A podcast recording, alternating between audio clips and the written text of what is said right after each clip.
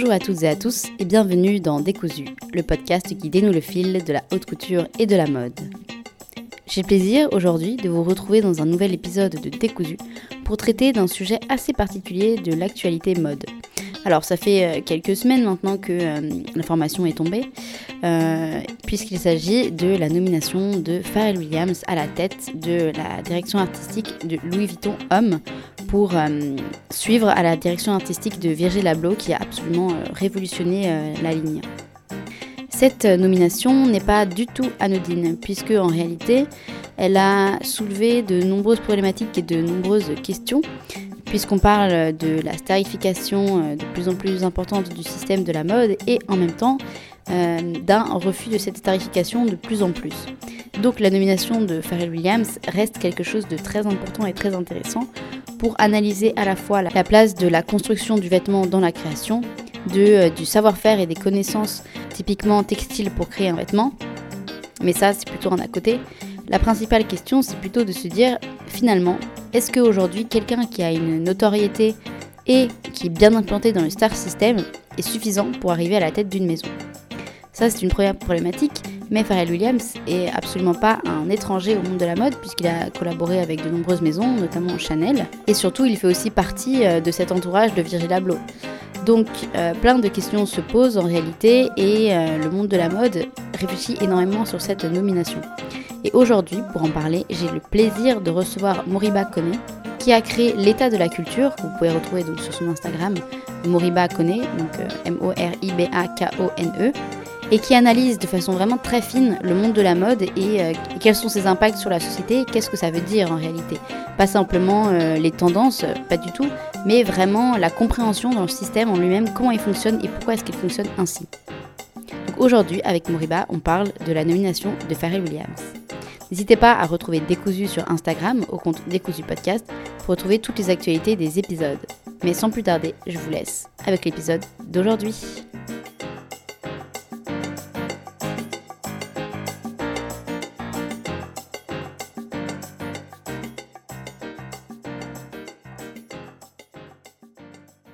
Alors aujourd'hui, pour euh, Décousu, j'ai le plaisir de recevoir euh, Moriba Kone. Euh, alors, est-ce que tu peux d'abord te présenter un petit peu, dire qui tu es, ce que tu fais et ton parcours? Du coup, euh, Moriba Kone, euh, je travaille, j'accompagne des marques comme Daily Paper et Trois Paradis actuellement. Et je fais du consulting aussi pour des, gens qui se lancent de différents profils, genre sportifs ou jeunes entrepreneurs. Et je fais du contenu en ligne qui s'appelle L'état de la culture, c'est mon petit bébé. Euh, dans lequel je parle de mode et tout ce qui est euh, autour de la mode en fait. Et euh, justement, dans l'état de la culture, pourquoi tu as mis ça en place et qu'est-ce que tu veux faire avec l'état de la culture? En fait, j'ai commencé l'état de la culture parce que je voulais partager de la valeur aux gens et partager le, je ne veux pas dire le savoir, mais ce que je connaissais euh, aux gens, tu vois. Parce qu'en fait, euh, je me souviens à l'IFM, je disais souvent, ah, je connais plein de trucs, mais ça sert à rien. Mais au final, il n'y a rien qui sert à rien. Ça m'a servi, servi, à faire ma première marque. Et euh, aujourd'hui, ça me sert dans l'état de la culture, c'est-à-dire partager. Comme moi, j'aime bien le partage avec les gens, j'aime bien échanger, j'adore le débat. Et je le faisais dans ma vie privée avant, sauf que maintenant, je le fais au grand public. Et justement, cette, euh, vision-là que tu as euh, aujourd'hui, comme vous avez pu voir dans le, dans le titre, on va parler de la nomination euh, de Pharrell Williams donc à la tête de Louis Vuitton.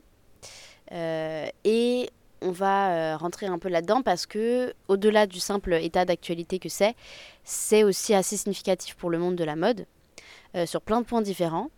Euh, et justement, sans me prononcer en tout cas sur euh, est-ce que c'est bien, est-ce que c'est mal, puisque c'est pas mon sujet, en tout cas, ça soulève plusieurs questions. Et euh, de par cet œil que tu as et cet exercice que tu as justement à analyser ce qui se passe, à voir qu'est-ce que ça veut dire, comment ça signifie, et puis l'évolution du secteur et qu'est-ce qu'il veut dire aussi en termes plus global, sociétal, c'est intéressant de voir quel peut être l'impact de tout ça. Donc déjà, pour euh, commencer un petit peu, euh, qu'est-ce que toi tu penses? Tu pensais de la marque euh, LV pour le côté masculin quand il y avait Virgile et, tout ça. Qu'est-ce que tu penses en fait de cette évolution de Louis Vuitton au côté masculin assez streetwear et de cette image-là? Depuis Virgile, tu veux dire? Ouais. bah, moi, je le vois en bien parce que, en gros, Vuitton, c'est la pouleuse d'or de LVMH et de la mode en termes général, de la mode et du luxe. Du coup, eux, ce qu'ils font, c'est stick avec euh, ce qu'il y a de plus euh, relevant dans la culture. Putain, désolé, j'ai trop d'anglicisme. Euh... T'inquiète, t'es pas le premier. Hein. Ouais, et, euh, et du coup, vu qu'ils stick avec ce qui se passe dans le, dans le temps, ils ont toujours les, les tendances les plus pertinentes. Mm. Et la tendance la plus pertinente dans les années 2010, c'était le streetwear. Donc, euh, qui d'autres, euh, enfin, ils peuvent prendre que Virgil Abloh à ce stade-là, ou Demna euh, Gvasalia. Voilà. Donc, pour moi, je vois ça très bien, puisque c'est leur positionnement. On ne leur demande pas d'être une marque niche. Ouais. Louis Vuitton, ils veulent toucher le maximum de personnes, et pour toucher le maximum de personnes, il faut faire cette alliance streetwear prête à porter. Et donc forcément, avec le décès prématuré de Virgil Abloh, il y a eu un peu cette, cette comment dire, cette course en fait euh, au directeur artistique où beaucoup de gens ont été pressentis. Et euh, il y a eu beaucoup de jeunes créateurs qui, euh, qui ont été pensés pour pouvoir être mis en remplacement. mais on a vu que bah, ça n'a pas été un petit créateur, ça n'a même pas été un créateur, ça a été un, musicien, un chanteur qui, bon, c'est pas, pas du tout un étranger au monde de la mode, il hein, faut pas non plus, voilà. Mais euh, ça a fait beaucoup jaser parce qu'on s'est dit, mais euh, de quel droit prend-il la place de jeunes créateurs qui euh, auraient dû être là? Et en fait, il y a cette notion, comme tu dis, du LVMH, on ne demande pas d'être une marque niche, mais il y a beaucoup de gens qui se sont dit, non, ils vont pas oser faire ça. Et là, ils l'ont fait. Et qu'est-ce que, selon toi, ça représente d'avoir choisi Pharrell Williams? Dans les grandes lignes, hein, parce qu'après, on va rentrer plus en détail.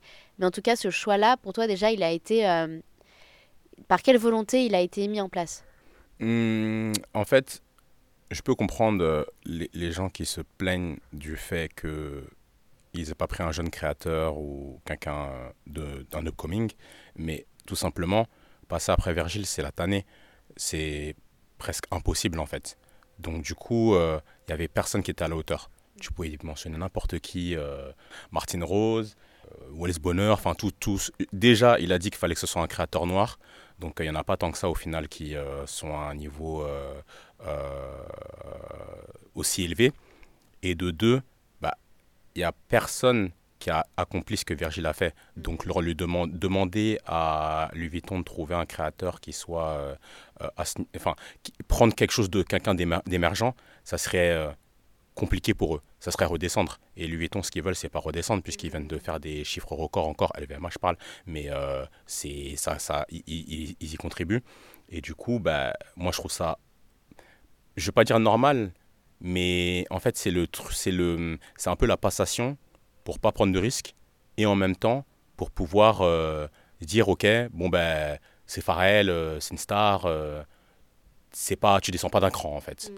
Et après, moi j'ai l'impression c'est plus en mode bon, bon on prend Pharrell, euh, tu descends pas d'un cran, les gens peuvent se plaindre, mais en vrai, euh, Pharrell il a une légitimité. Et derrière, bah, on pourra remettre un créateur dans la lignée de Louis Vuitton, etc., qui soit dans l'air du temps et qui soit très puissant, mais euh, dans le créatif. Parce que oui, c'est ça en fait, c'est que la question c'est de se dire que en soi, c'est un, excellent choix parce qu'il remplit euh, toutes les cases. En fait, euh, d'un point de vue, j'ai envie de dire euh, marketing, c'est très logique parce qu'il y a la notion de se dire que non seulement c'est quelqu'un qui a une notoriété assez conséquente, mais en plus laquelle, c'est-à-dire que il est héritier directement de tout ce, de tout ce mouvement streetwear parce qu'il a été bah, un des pionniers dans son histoire, qu'aujourd'hui, il n'est plus du tout affilié à cette image-là, il est quand même très consensuel, il est autant, enfin tu vois, avec Happy dans les années 2010, il était complètement euh, écouté par absolument la terre entière sans qu'il y ait question de rap ou quoi que ce soit. Du coup, il est à la fois ce côté bah, street, etc., de, son, de par son passé, et en même temps le côté hyper mainstream.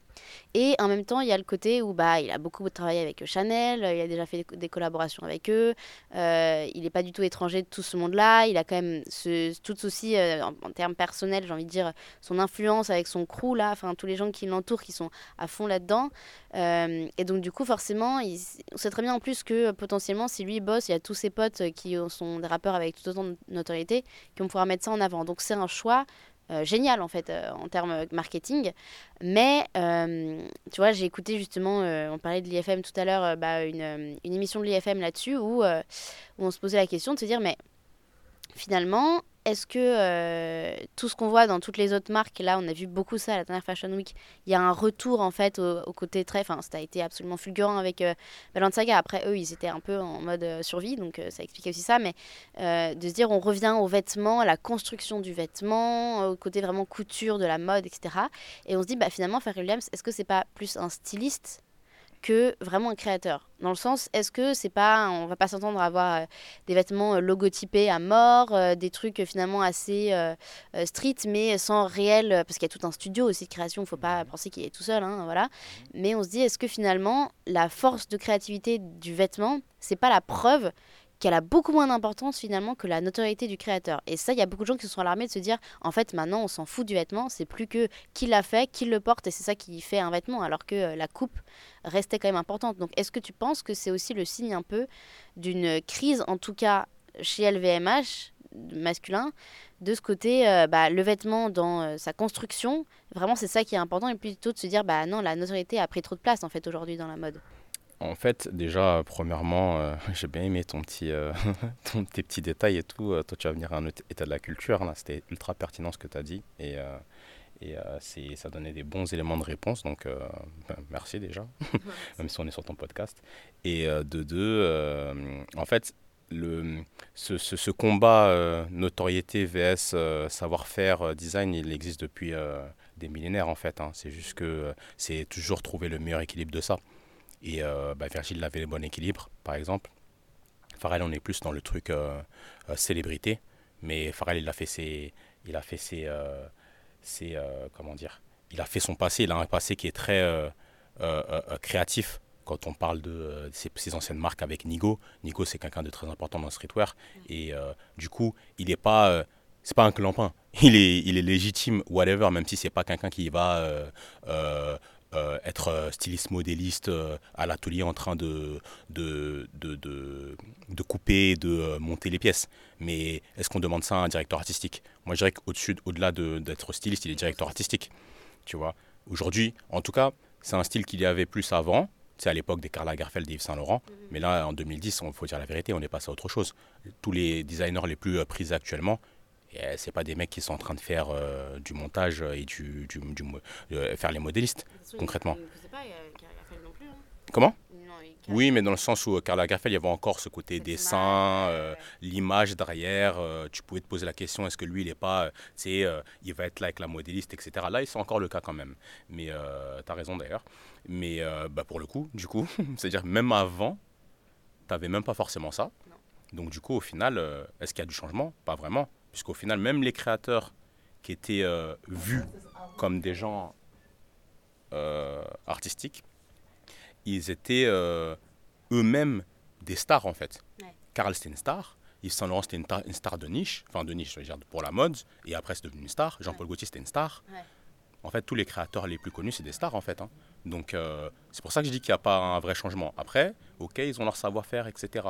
Mais au final, est-ce qu'on peut faire une vraie différence?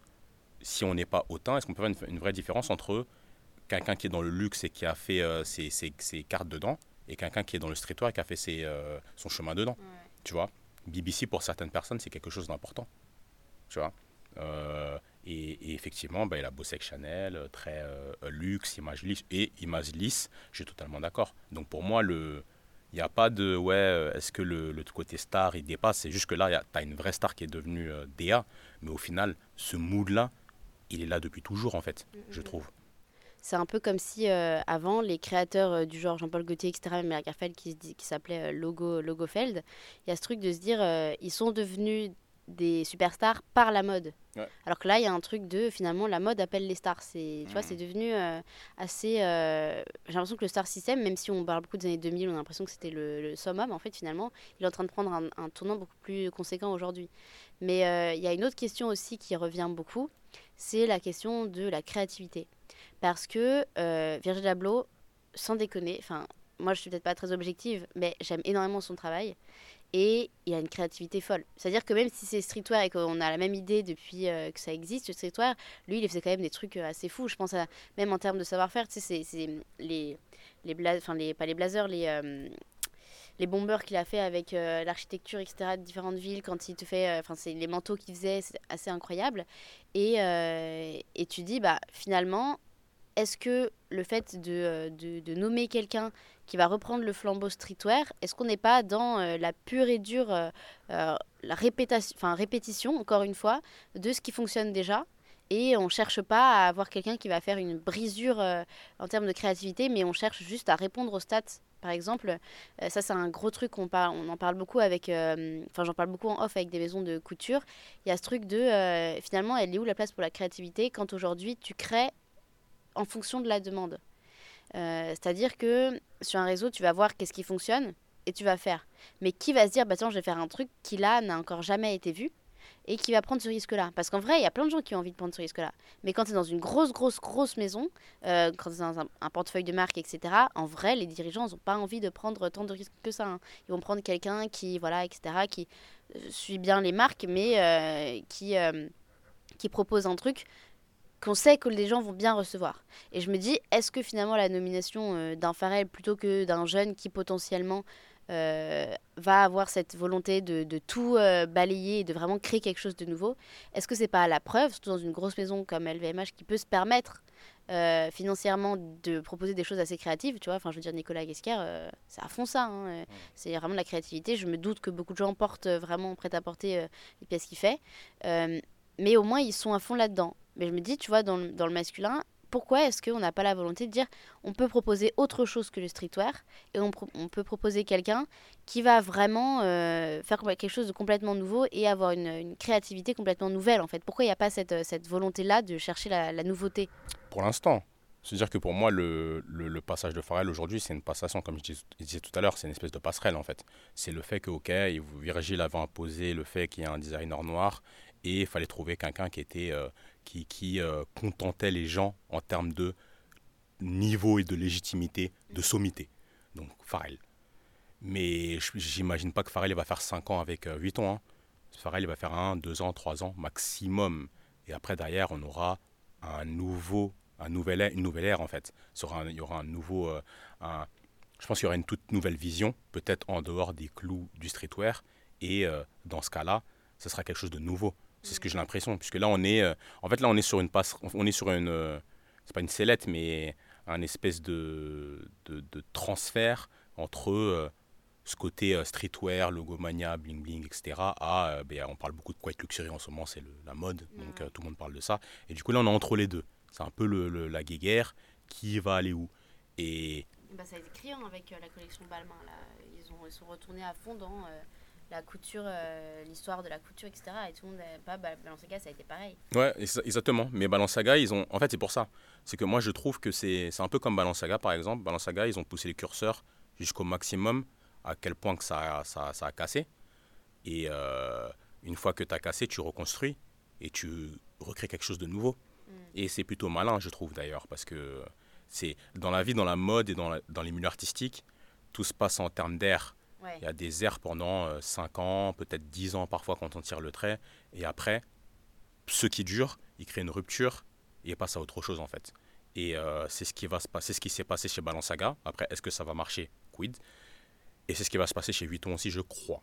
C'est-à-dire, on Virgile, hop, le top, Pharrell, le, le, peut-être le, le, grandiloquence et sûrement la rupture puisque les gens commencent à se dire ah mais non il n'est pas créatif blablabla c'est la rupture. Mhm. les gens ils sont pas contents. Et après qui dit rupture dit boum on repasse on prend un petit jeune soit un petit jeune soit quelqu'un de confirmé mais qui a une une patte ultra forte du style Eddie Sliman ce genre de personne là qui vient bon aujourd'hui c'est fini. Aujourd'hui on repart en euh, c'est cette direction là on la garde et c'est terminé.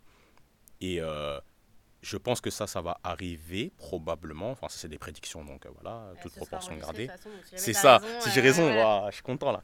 Euh, et, et, le fait de faire ça, le seul truc qui, qui m'inquiète, c'est que aujourd'hui, le monde de luxe il est beaucoup plus ouvert en fait.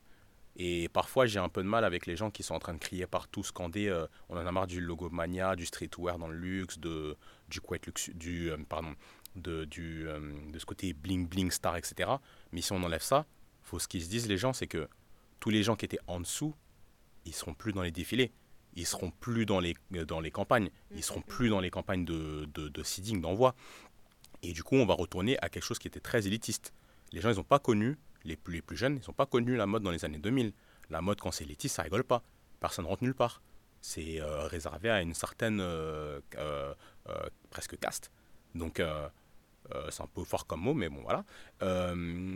Et, et, et, ça, je suis pas sûr que c'est le meilleur truc où il faut retourner pour certaines personnes. Il y a des personnes où ça va, ils seront contents, ça va être très bon pour eux, mais d'autres qui pensent que ça va être stylé, mais les gars, vous serez plus dans le jus. voilà. Ouais, c'est ça d'ailleurs qui est étonnant parce que, tu vois, on parlait de, de, de Balmain, mais quand même, Olivier Roustin, il a été, euh, enfin, ce qu'il a fait, c'est quand même assez incroyable. Au-delà du côté euh, sa, patte artistique, sa patte artistique, mais en termes de com, parce que déjà sur les réseaux sociaux, enfin, pour moi, il y a une chronologie, mais il y a Olivier Roustin qui a donné après un Jacques Mus, tu vois. Mhm. Mais euh, Olivier Roustin, le côté réseau social, ça a été énorme pour la mode. Et après, le fait de vouloir faire des défilés en mode festival, etc. Et aujourd'hui, il y a cette volonté de retourner à une maison couture. Hmm. Et tu vois, chez Schiaparelli, c'est pareil. Ça a été un défilé presque en huis clos et tout, machin.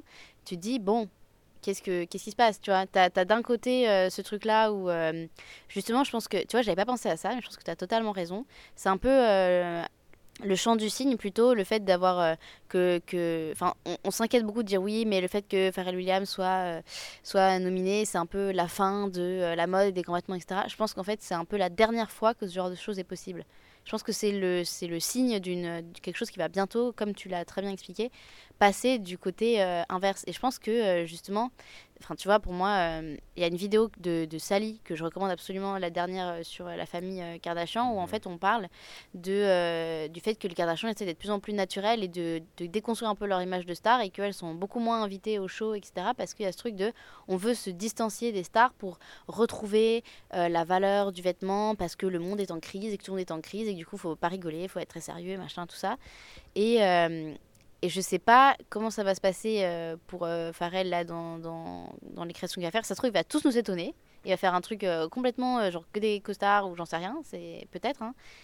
Mais effectivement, on est dans une période de, de, la mode qui vraiment est en train de, de complètement être bousculée parce qu'il y a vraiment ces deux pôles-là qui. Parce que c'est un sujet compliqué quand même pour que les gens, pour que les gens sache quand même que j'ai contacté plusieurs personnes qui n'ont pas voulu parler sur ce sujet, alors que c'est pas non plus euh, un sujet incroyable, quoi, mais ça a été euh, assez, euh, assez compliqué.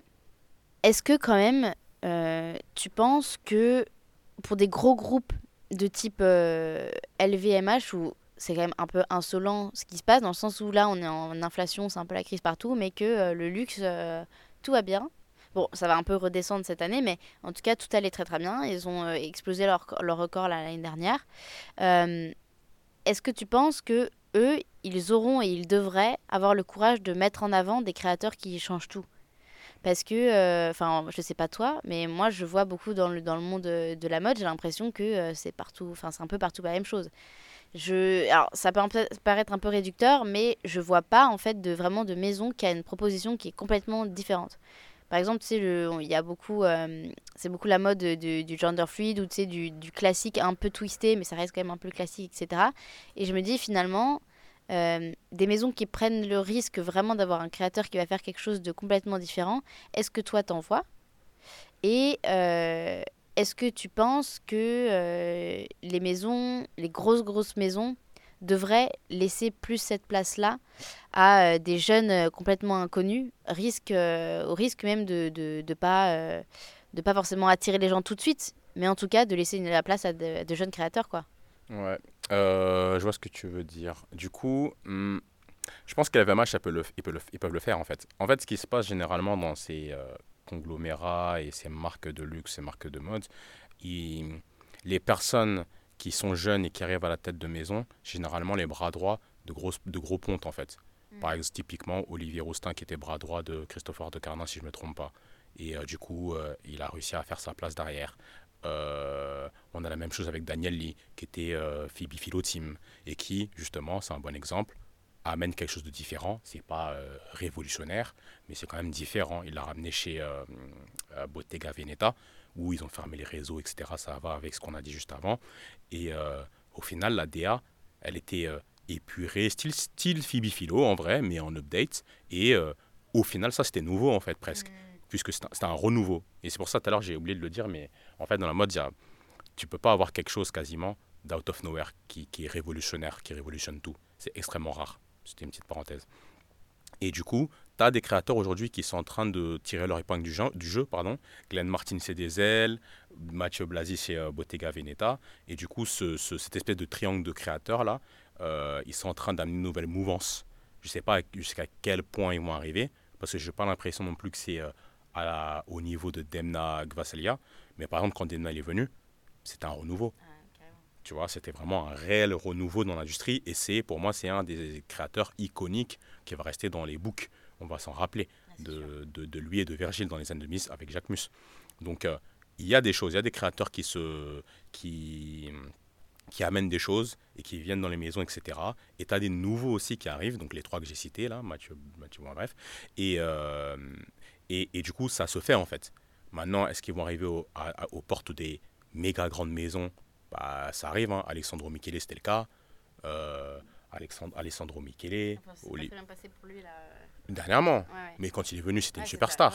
alors qu'il venait de pas nulle part, puisque pareil, c'était le même processus que j'ai dit au, au, préalable. C'était c'est quelqu'un, c'est un enfant, c'est quelqu'un du, centre de formation de Gucci qui est mm. devenu euh, DA.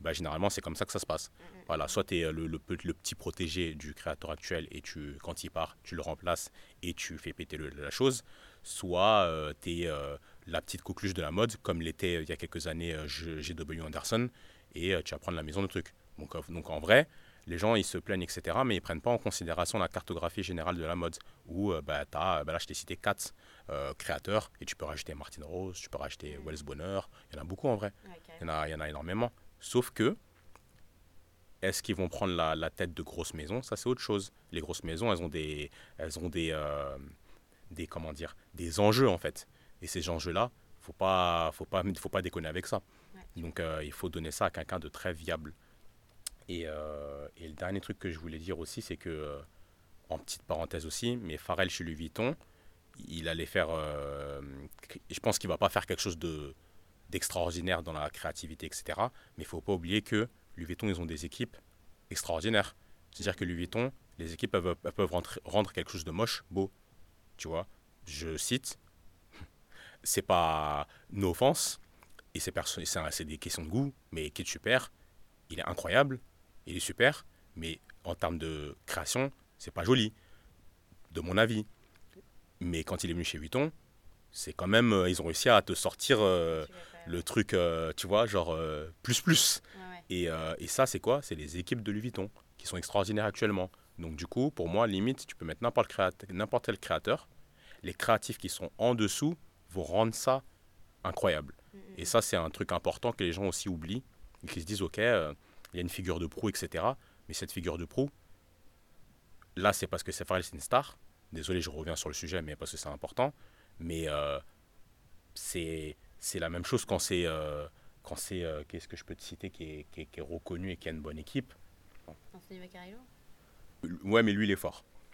Donc euh, oui, euh, Vaccarello. Euh, enfin voilà, en tout cas, les créateurs ont souvent des belles équipes avec eux en fait, et c'est ça qui compte au final. Même si quelqu'un instigue la, la DA, il faut une, une, équipe pour le, la mettre en place. Enfin bref, j'ai digressé un peu, je suis désolé. Non, il bah, n'y a pas de souci. Et, et aujourd'hui aussi, on voit de plus en plus de, de, de, de, jeunes en fait qui ont absolument aucune envie de travailler dans des portefeuilles de marque. Euh, et je pense par exemple à Precia, à bon, Charles de Villemorin, il est chez Rocha, mais Charles de Villemorin, tu as euh, Wayne Santo, tu as euh, Alphonse Maître-Pierre, euh, tu as plein de petites, de petites marques comme ça qui se créent. Et je sais pas, je pense qu'après c'est compliqué de savoir, mais si ils étaient pressentis pour travailler dans des grosses maisons, s'ils accepteraient ou pas. mais je me dis, est-ce que tu penses qu'aujourd'hui il y a de la place et qu'on a aussi, euh, je te parle pas du, côté du milieu très mode qui, euh, on les entend, on les voit, etc., mais pour le grand public aussi. Est-ce qu'il y a de la place pour euh, les jeunes maisons comme ça à une époque où finalement, bah, même si les grosses maisons type LVMH, tout ce qui est dans, le portefeuille de LVMH ou des grosses maisons chez, chez Ping ou Kering, voilà, on se dit mais est-ce que finalement il y a de la place pour ces jeunes créateurs là est-ce qu'on a envie de les entendre? Est-ce que c'est pas peut-être eux qui vont prendre le lead parce qu'on se méfie des grosses, grosses maisons? Je, je sais pas, j'ai l'impression qu'il y a un peu une méfiance par rapport aux gros groupes en ce moment. Une méfiance par rapport à quoi là, tu veux dire? Bah, En fait, j'ai l'impression que euh, là, tu sais, avec. euh, bon, c'est très français, hein, mais euh, Bernard Arnault, c'est genre. euh, C'est un, un gros riche, quoi. Donc, du coup, avec un peu. non, mais voilà, il y a ça. Et donc, avec le- avec l'inflation, tout ça, on se dit, bon, bah, le mec, voilà, il- c'est un capitaliste de base. il- je ne vais pas acheter ce qu'il achète. On voit beaucoup de gens qui, qui achètent en friperie. qui, et donc, du coup, il y a ce truc de se dire, mais les, les grosses, grosses maisons, finalement. Euh, en fait, c'est compliqué parce que d'un côté, il y a des les gens qui disent ça, mais en vrai, si tu leur, si tu leur offres une veste Chanel, ils sont très contents. Euh, mais au-delà du côté, euh, la- le poids qu'a une grosse marque, euh, on se méfie un peu des gros groupes en se disant, ouais, eux, ils ont suffisamment d'argent et on sait pas trop finalement où est-ce qu'ils font faire leurs vêtements, etc. Enfin, on se méfie, quoi. Euh, alors que des petites maisons, il y a ce truc de se dire, bah, peut-être que les créateurs, on a plus envie de les, sourti- de les soutenir. Mais ça, j'ai l'impression, je sais pas si c'est moi qui vois ça uniquement parce que je suis un peu dans le monde de la mode et du coup, je, je vois qu'il y a de la place dans ces maisons-là, ou est-ce que dans le grand public, on est prêt à, à vraiment recevoir des petits créateurs, ou est-ce que euh, bah, les grosses maisons sont encore en train de, de prendre une place euh, trop importante et qu'on n'arrive plus vraiment à avoir de, de jeunes maisons émerger, tu vois? Euh, J'essaie de répondre. euh, tu me dis si j'ai, je, je réponds à côté. En gros, pour moi, les, les, les, les créateurs, c'est c'est- c'est 1%. hein. Les créateurs qui réussissent. hein. Si tu regardes bien, on a une success story réelle. Non, on en a plusieurs quand même. Mais la plus grosse, c'est Jacques Mus. Tu vois, après, tu peux dire Ami, quand même. Et, euh, et, et quelques autres. Mais les premiers à quel- au- auxquels on, on- on pense, et en- enfin, on, pense rapidement, c'est eux. Donc, ça fait pas beaucoup. Donc pour moi, c'est 1%. Donc euh, du coup, les jeunes créateurs, c'est extrêmement difficile de tirer leur épingle du jeu. Ça, c'est la première chose. Les gros groupes, c'est des mastodontes. Ils vont pas bouger. Ça fait, ça fait 30, 40 ans qu'ils sont là. Euh, les mecs, ils, ils bougent pas. Ils font- Bah ouais. Même si Chanel, je suis tranché. Chanel, c'est un peu nul aujourd'hui. Pourquoi je dis ça? Parce que c'est euh, Chanel, ils font de la redite, de la redite, de la redite. Ça tombe bien, ça marche bien. Mais au bout d'un moment, les enfants, ils vont commencer à dire, moi j'en ai marre de, de la tenue de euh, mes grands-parents ou de mes parents. Donc je vais vouloir changer. Et c'est là où il y aura une friction. Donc, mais Chanel, en fait, c'est comme Chanel, Hermès, leur image de savoir-faire, est, elle est tellement forte Ouais. qu'ils peuvent faire la même chose pendant 40 ans. Et les gens, je sais pas comment ils font, c'est comme s'ils avaient euh, un une sorcière du Maroc, non, comme si c'était un sorcier. C'est, ça ne bouge pas. Et à chaque fois, moi, je dis toujours, ouais, euh, déjà même vers la fin de Karl Lagerfeld, je disais, ouais, euh, ça tourne en rond, tout le temps la même chose, tout le temps les mêmes shows, etc. Et ça marchait quand même, en fait. Parce que, en fait, les, le luxe, ça se, ça se décale aussi. C'est-à-dire que tu as, une clientèle européenne, américaine, ensuite as une clientèle asiatique, indienne, les, les Asia, les- enfin l'Asie, la- l'Asie c'est ça, il y a, y a l'Inde et voilà. Mais ces gens-là, ils vont prendre le train aussi. Et aussi, ils veulent leur Chanel maintenant. Et il y a beaucoup de monde là-bas. Du coup, ça peut en fait durer encore longtemps. Donc euh, pour moi, les, les gros mastodontes, ils sont, ils sont là pour durer, les chiffres les prouvent, c'est eux qui sont dans les milliards. Et euh, les conglomérats et les grosses marques vont, sont là pour rester. C'est rare que un gros, un gros comme ça tombe. C'est ça qui est paradoxal. C'est la mode, c'est extrêmement dur. Tout le monde se casse la gueule, sauf les gros. Et le big- too big to fail, parfois j'ai l'impression il est même plus solide dans la mode que dans la banque. tu vois? Ouais, bah là, on l'a bien vu. Hein. voilà, Ouais. tu vois, dans la banque, tu peux tomber. Dans la mode, j'ai l'impression, LVMH, ça va jamais tomber, sauf si ça relève est lazy. Et voilà. Si, si c'est pas le cas, et il a l'air de bien les former, ça va rester comme ça en fait, parce qu'ils vont toujours trouver les bonnes personnes, le bon savoir-faire, les, les personnes euh, influentes pour pouvoir faire perdurer la chose. Donc eux, c'est des conglomérats, ça va durer. Et en plus, ils vont racheter les nouvelles marques qui sont euh, pertinentes. Donc j'ai l'impression que ce que tu disais tout à l'heure, est-ce que les nouveaux créateurs, ils ont, ils ont envie de faire un truc indé- indépendant, ils n'ont pas envie d'aller dans une grande maison? Honnêtement, je pense que 90% tu leur dis euh, de nouveaux créateurs, tu leur dis prends un poste chez Gucci, LV ou Bottega Veneta, ils courent direct. hein. Il n'y a que Jacques Mus qui a refusé. hein. Donc euh, je suppose, mais j'imagine bien qu'ils voulaient le signer, ils l'ont fait faire LVMH deux fois de suite. enfin, dans, en tout cas deux fois en, en quelques années. Donc euh, je pense que c'est extrêmement rare qu'un jeune créateur refuse une maison. Et pour que les jeunes créateurs y réussissent, c'est aussi pareil, c'est très difficile. hein. Vraiment, moi, je, je pense qu'il y a toujours des, de la place pour une nouvelle marque qui émerge, etc. Euh, tu peux bien le voir, hein, il y a Cézanne, euh, dans Ouais, plein de ouais, positionnements différents. Mais quand tu regardes bien, c'est une marque, la marque euh, phare. Après, tu as quelques autres marques en dessous, en, en, en strat, qui fonctionnent, mais pas, la même, euh, c'est pas le même niveau, en fait. Et qu'est-ce qu'on retient? On retient juste le, la figure de proue, généralement. Ouais. Le numéro 1 ou le numéro 2. Après, le numéro 492, on le connaît plus, on s'en fout. Ouais. Et il dure pas dans le temps, en plus, Miskin. Ouais. Tu vois? Genre, la, la Christian Lacroix, tu t'en souviens plus. Les petits jeunes, ils... Ah si, quand même. bah, toi, tu connais parce que t'es une pointue. Mais tu marches dans la rue, les gens, tu leur dis, ouais, Christian Lacroix. On dira, ah ouais, je me souviens vite fait, mais ils vont pas dire, euh, ils vont pas t'en parler comme Saint-Laurent, tu vois. Ouais. Ouais, mais après, bon, il y a certaines personnes euh, qui trouvent aussi que du coup, ça a un côté mystérieux, secret, que c'est encore plus chic. Enfin bon, ça c'est très français, mais euh, voilà. Moi, j'aime bien cette vision-là, mais euh, je comprends que en termes marketing, purement financier, bon bah c'est même moins, moins intéressant si on tue le mythe et qu'on regarde la réalité des choses, bah c'est pas viable tout simplement. Ouais. Donc ça c'est un problème. Mais ouais. Et désolé, je voulais dire, parce que tout à l'heure, tu avais dit un truc qui était intéressant sur le, le- le twist de Caparelli, tu vois. Et, euh, et je trouve que ça, je pense qu'il y a vraiment il y, a un tournant là-dedans. Genre là, la, hype suprême d'aujourd'hui, c'est ce que tu as dit là, c'est en mode euh, on n'invite personne, que des gens, euh, nan, donne notre délire niche, petit comité, et on, fait notre délire, tu vois. Et ça, il y a grave un, un potentiel extrême dans la mode et le luxe de, de faire ce positionnement-là, en fait. Ultra euh, niché, réservé, élitiste. En fait, retour aux années 2000, en fait. Et euh, je pense vraiment qu'il y a, y, y un gros truc à faire là-dessus. Après, je sais pas si c'est Schiaparelli qui va réussir à, à faire euh, euh, un gros truc.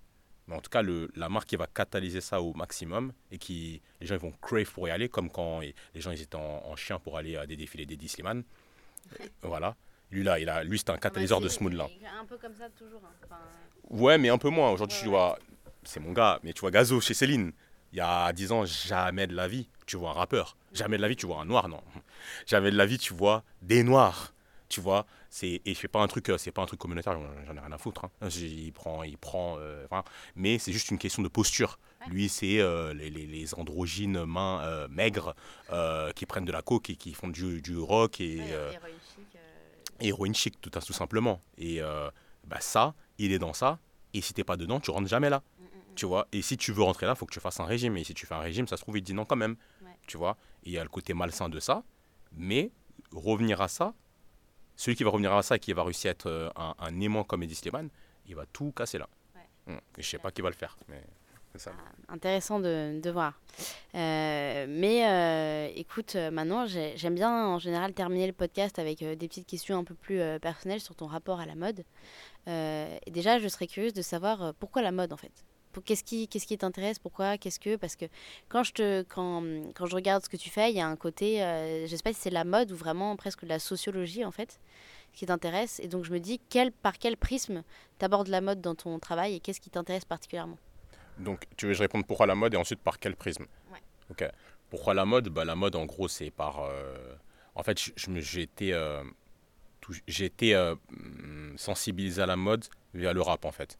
Donc voilà, moi, je suis un amateur de rap, etc. depuis euh, ma tendre enfance. Et du coup, mon premier contact avec la mode, c'est le rap. Donc, euh, le, le- le style US, euh, ce qu'on peut ne dire que c'est peut-être pas de la mode, mais c'est très streetwear. Et euh, ensuite, euh, des, des rappeurs comme euh, Jim Jones, aller chercher, ou Kanye, Pharrell, etc. Bon.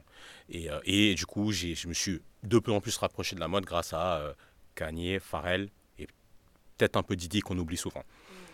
Euh, donc voilà, ça c'est comment je suis arrivé dans la mode. Et euh, du coup, bah, une personne qui m'a beaucoup in- influencé, même si maintenant c'est devenu un, Il est annulé, mais euh, c'est Kanye, euh, au début, etc. Ou parce que je sentais son côté curieux et je me, ressens, je me ressentais dans ça. Et du coup, c'est la curiosité qui m'a amené à creuser dans la mode et à avoir, euh, acquérir du savoir. Ensuite, par quel prisme le prend En fait, le prisme sociologique, tu as, très bien analysé, mais ça, c'est plutôt récent, on va dire, dans les 5, peut-être 10, allez, max, dernières années. C'est, euh, je l'ai pris quand j'ai vraiment commencé à m'intéresser à connaître la mode en tant que telle, euh, l'histoire, etc. Et moi, ce que j'adore, c'est, il y a deux choses. C'est, la numéro un, c'est, tu, c'est plus facile de prédire le passé que l'avenir, tu vois. Donc, du coup, moi, je, j'adore mettre en exergue le côté actuel avec le passé. Parce que les gens, ils disent toujours, soit ils disent, ah, c'est nouveau, etc. Soit ils disent, on espère qu'il y aura quelque chose de nouveau. Mais en vrai, ce qui se passe, c'est que c'est toujours quelque chose d'ancien qu'on met au du goût du jour et qui devient quelque chose de nouveau. Tu vois, même si parfois c'est copié, la copie, ça engendre de la nouveauté ensuite. Et mon deuxième axe, c'est euh, qu'est-ce que la mode, ça... En fait, j'ai envie de mettre la mode dans le cœur de la vie des gens, tu vois. Hmm. Généralement, quand les sujets mode, tu vois des sujets mode, en termes général, euh, dans des, dans des euh, magazines spécialisés ou dans des plus gros médias, la mode, c'est souvent très... les gens, ils la décalculent, en fait, ils s'en foutent. Ça fait pas beaucoup de vues, la mode. Et le, le, moment où ça fait des vues, c'est quand c'est mis en exergue avec quelque chose où les gens, ils peuvent euh, relate, euh, ils peuvent, voilà. Donc, moi, c'est ça que j'ai envie de faire, c'est que j'ai envie de, me dire, ok, moi, je rends la mode, pas mainstream, mais euh, engageante. j'ai envie qu'il y ait un engouement quand on parle de mode. Et je vais pas faire le... J'ai pas envie de le faire en mode très linéaire et prof d'histoire, tu vois. Et, et c'est ça, je pense, ma force actuelle, c'est que bah, quand les gens ils lisent, en fait, moi, j'ai parfois j'ai des commentaires, c'est trop drôle, ils me disent, ouais, tu sais, parce que non seulement j'ai un phrasé, et en plus, je parle de sujets qui sont pointus parfois. Et les gens, ils me disent, euh, eh, tu sais, je lis, tes, je lis tes EDC et tout. Je comprends rien, mais j'aime bien. Tu vois ah, J'aime bien quand les gens me disent ça, en fait. Parce qu'en fait, les gens, ils lisent parce qu'il y a mon ton, etc. Mais après, derrière, ils, ils, ils, ils découvrent des gens, ils découvrent des choses. Une première porte, euh. Exactement, tu vois. Genre là, euh, j'ai parlé de JBC Pierre, il n'y a pas eu un score de ouf, mais tous les gens qui ont lu, ils le connaissaient pas, ils ont découvert, tu mm, vois. Mm, mm, et, et c'est la même chose pour, je sais pas, quand je parle de, de de, de, comment qu'est-ce que je peux dire d'autre comme exemple qui est pertinent ouais voilà de photographes euh, euh d'artistes whatever tu vois euh, ou de Playboy Carty même qui est connu pour les pour les enfants mais les, les, les, adultes ils connaissent beaucoup moins ils comprennent pas d'ailleurs bah je trouve que ça crée le débat et c'est sociétal tu vois c'est pas juste mm, mm.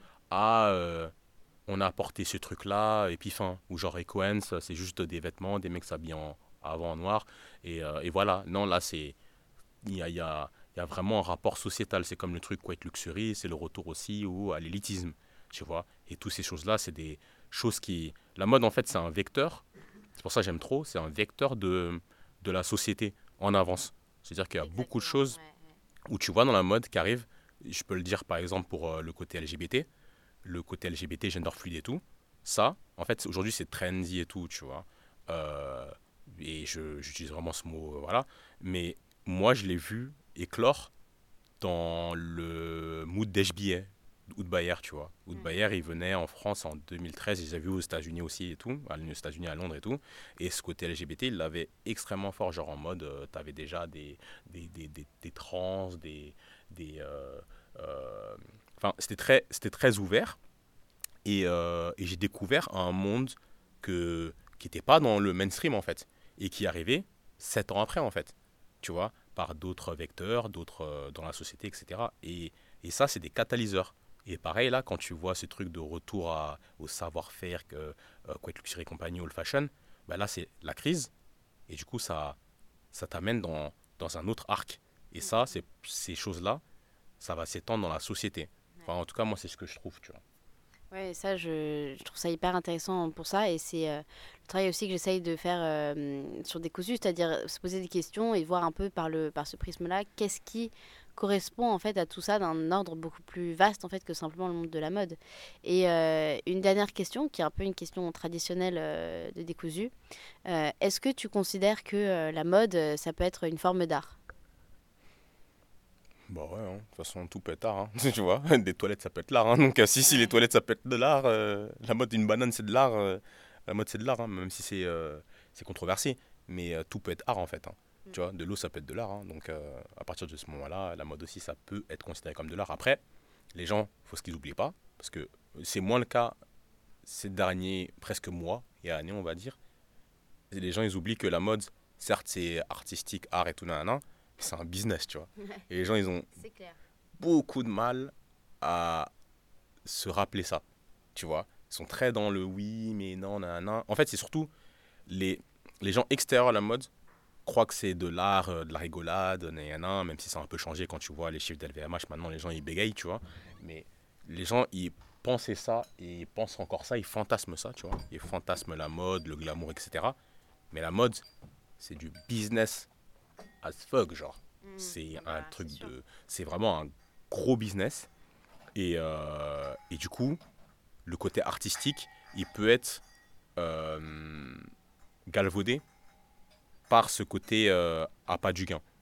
Et c'est ça le problème où on peut dire euh, c'est de l'art ou c'est pas de l'art. Ouais. C'est que parce que le mec qui fait de la mode et qui est un artiste, c'est ça généralement je le fais, je j'en parle à- aux gens que j'accompagne, etc. Le mec qui fait de la mode qui est un artiste, bah, c'est comme un artiste peintre qui a pas percé. Il est dans sa chambre, il fait des dessins et personne calcule. Tu vois Donc tu es obligé de trouver le moyen de mettre en valeur tes produits. Et si tu fais pas ça, en fait, pour finir, mais pour les gens qui considèrent la mode en mode art pur, ces gens-là, faut qu'ils se disent que tu as 1-2% de personnes qui se font re- repérer par leur art. C'est extrêmement rare. C'est que les génies, en fait. Qui se fait repérer par son art, euh, euh, et encore, ils font, des, ils, font des, ils font des choses, mais qui se fait repérer par son art Gaucha, bon, maintenant il est, il est cancel. Euh, qui d'autre s'est fait repérer par son art Euh, Jacques Mus, malgré tout, mais Jacques Mus, il a fait beaucoup de choses avant de se faire repérer, avant qu'il y ait Adrien Joff, etc. Et là- Jacques Mus, c'est aussi un génie marketing. euh. mais voilà, mais tu mets et en plus, en plus c'est drôle d'ailleurs, tu vois. Et euh, qui, qui est genre méga artiste T'as un nom de quelqu'un qui est méga artiste, qui est en mode, Comme ça, en jeune, je pense à Charles de Villemorin, mais. euh, euh, voilà, tu vois. Ce genre-là, ces gens-là, bah, faut être un génie pour se faire repérer par euh, par euh, Bernard Arnault. Mais c'est pas Bernard Arnault, ça va être, euh, je sais pas s'il est encore, là, il est plus là-bas, Thierry Roussel. Euh, ça va être pour te faire des, pour te faire découvrir, tu couperas, tu, pour te faire découvrir par Adrien Joff, faut être un sacré génie et venir de nulle part et avoir fait rien du tout. bah, Daniel Roseberry, c'est un peu ça, mais enfin, il vient pas de nulle part, mais je veux dire, en termes de. de, de côté artistique, etc., euh, c'est presque, tu vois, euh, une, des, des peintures euh, surréalistes, quoi, ce qu'il fait. Donc, il y a ce truc-là aussi. Mais tu vois, ces gens-là, que je le connais même pas d'ailleurs, tu vois, ces gens-là, c'est combien, combien de personnes? Combien de personnes dans la vie, Bah là, il y en a- actuellement, il y en a genre un, deux. tu vois T'imagines, t'en as un, deux identifiés. C'est-à-dire sur l'ensemble, mais c'est que dalle. Ça se trouve, c'est même moins d'important, ça se trouve, tu vois Tous les gens qui, qui pensent qu'ils sont créatifs, ce qui, ça se trouve, sont créatifs, mais qui sont pas repérés parce qu'ils font pas de bruit. C'est la mode, c'est de l'art, mais bélec. la mode, c'est de l'art, mais faut être prêt, tu vois faut, faut savoir défendre ton art. Et même les grands artistes, c'est des grands communicants, Bah, bien sûr. tu vois? Picasso. Bah oui, Picasso, Warhol, euh, Basquiat, même si dans son physique, il est communicant, tu vois Et, euh, et c'est ça qui, qui, qui, qui fait la différence et que j'encourage toujours les gens, tu vois, c'est que généralement, moi, quand, quand, je donne des conseils, je dis toujours aux gens, en fait, soyez pas... euh, en fait, t'es créatif, cool, tu vois. Tout le monde est un peu créatif dans la vie, tu vois. Mais comment tu fais pour que les gens, ils noticent ce que tu fais? Tu peux faire un truc... Tu, tu- peux même avoir une perso- deux personnes, ils font la même chose.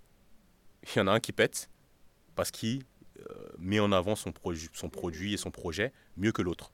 Alors qu'ils font la même chose. Tu vois? Ouais. Et ça, c'est, la difficulté de la mode et de l'art d'ailleurs, même en général. Bah, de tout, en fait. hein. Ouais, de tout. Eh bah écoute, et dis-nous un petit peu euh, où est-ce qu'on peut te retrouver? Et si les gens ont envie de voir un petit peu ce que tu fais, dis-nous tous tes liens, tes réseaux euh, pour qu'on retrouve ton travail. Ok. Euh, at Moriba Kone, Kun, du coup. Euh, TikTok, Insta, bim. TikTok, je le fais en low-key, mais ça prend.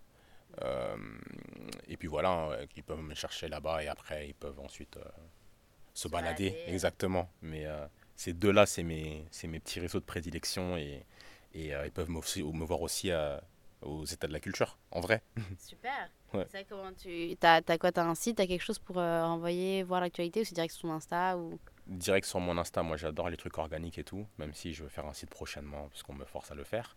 Mais euh, moi je suis très organique et j'adore le fait que bah, tu veux. Si tu... C'est-à-dire si tu sais, tu sais, mais presque, tu vois. Genre en mode. euh, En fait, c'est ça, j'essaie de- d'avoir ce truc. Regarde, toi aussi t'es presque un peu euh, texturé. Ah, mais ce que j'allais dire, mais c'est que j'ai un pote qui m'a qui m'a dit toi t'es quiet branding? Ouais, bah ouais. Non, mais je vois très bien. parce Tu que, vois? Ouais, bien et j'adore ça tu vois parce qu'en fait je suis quiet branding? Mais je suis quand même ouvert Mm, mm, mais en vrai je suis pas méga ouvert puisque je fais des trucs au SO c'est des trucs de membres et il y a un nom- nombre de places limité mm, et je garde ça parce qu'en fait si demain j'ouvrais le truc c'était la foire fouille tu vois et il y Bah avait plus de voilà et moi j'ai envie et j'ai même peur parfois même si avant j'étais bloqué dans la niche Tu vois, c'était vraiment mon truc. Et aujourd'hui, j'ai voulu, euh, c'est pour ça que j'ai ouvert mon positionnement, etc. Pour pouvoir toucher un peu plus de gens, tu vois. Notamment les jeunes aussi. Mais j'ai toujours peur de ce passage de là ça prend tu vois. Je fais des j'ai des followers c'est tout 5000 et tout c'est rien mais c'est impactant. Ouais, 5000 personnes c'est beaucoup hein. voilà mais en fait c'est impactant c'est par rapport à, à l'engouement c'est là où je vois qu'il y a un impact. Mais ce qui me fait peur en fait c'est que quid de quand j'aurai 100K, par exemple, si demain j'ai 100K, de ma liberté? Tu vois. Eh bah oui, bah Pas, oui, oui, je vois très bien. Ça me fait très peur. Moi, genre, j'ai peur que dans quand j'ai 100K et que je dis, euh, je fais un sujet sur euh, le corps. Tu vois, aujourd'hui, en fait, c'est là, parfois, je fais, ok, je fais des sujets un peu plus euh, tendancieux et que une personne comme, je sais pas, si Sally ou je sais pas qui fait ça, il va se faire démonter sur Internet. Mais moi, comme je suis encore niche, je peux aborder des sujets et on va pas me fracasser. Mm, mm, mm. Parce que je suis encore niche. Et quid de quand je serai gros Est-ce que les gens ils vont être encore dans cette dynamique, dynamique là Est-ce que je fais un sujet sur le corps Est-ce que les gens ils vont me, ils vont me tomber dessus? C'est très probable, tu vois. Eh bah écoute, euh, je t'inviterai euh, sur Décousu quand ce sera le moment et puis tu nous diras un peu l'évolution. Mais voilà. Et eh bah écoute, en tout cas, ça a été, j'ai passé vraiment un super moment. Puis je te remercie pour, euh, pour tout. Bah, avec plaisir, franchement, c'était un, un, très bon moment et j'ai adoré ta connaissance mode et euh, ta pertinence, je, je, c'est carrément ce que je recherche chez les gens, tu vois, ce, ce, ce, genre d'échange, tu vois. Bah écoute, avec plaisir. Et puis bah, j'enjoins tout le monde à retrouver euh, tous tes réseaux, à voir toute ton actualité, notamment l'état de la culture. Et puis bah, peut-être à très bientôt. En tout cas, je te remercie. Puis, euh, et puis bah, voilà, je, je te remercie. Puis je te dis à très bientôt. Bah, merci à toi et à très vite.